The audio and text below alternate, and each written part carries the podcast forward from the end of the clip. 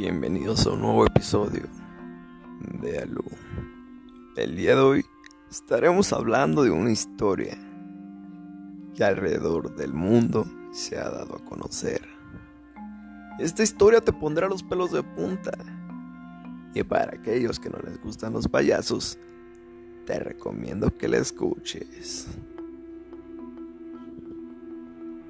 La historia de la sonrisa del payaso es un clásico en los colegios mayores de Madrid, aunque se ha extendido al resto de la comunidad universitaria.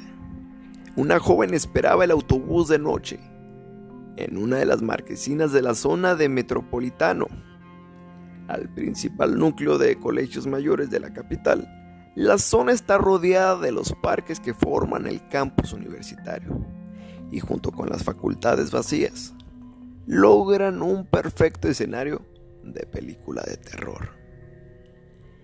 La espera de la joven fue interrumpida cuando un grupo de jóvenes, supuestamente de aspecto isginiat, que la sacó de sus pensamientos, empezaron a hablar y a burlarse de ella, y después comenzaron a forzarla para hacer aún más macabro el forcejeo. Le dibujaron la sonrisa del payaso para poder violarla sin que ella pudiese gritar. Este tipo de tortura consiste en hacerle a la víctima un corte en cada lado de la comisura de los labios, de forma que si abre la boca para gritar, la herida se desgarra. Los rumores de este tipo de agresión fueron tan fuertes que en 2003 los directores de varios colegios mayores madrileños tuvieron una serie de reuniones para investigar e intentar poner en fin a esta alarma que se extendía entre los jóvenes universitarios.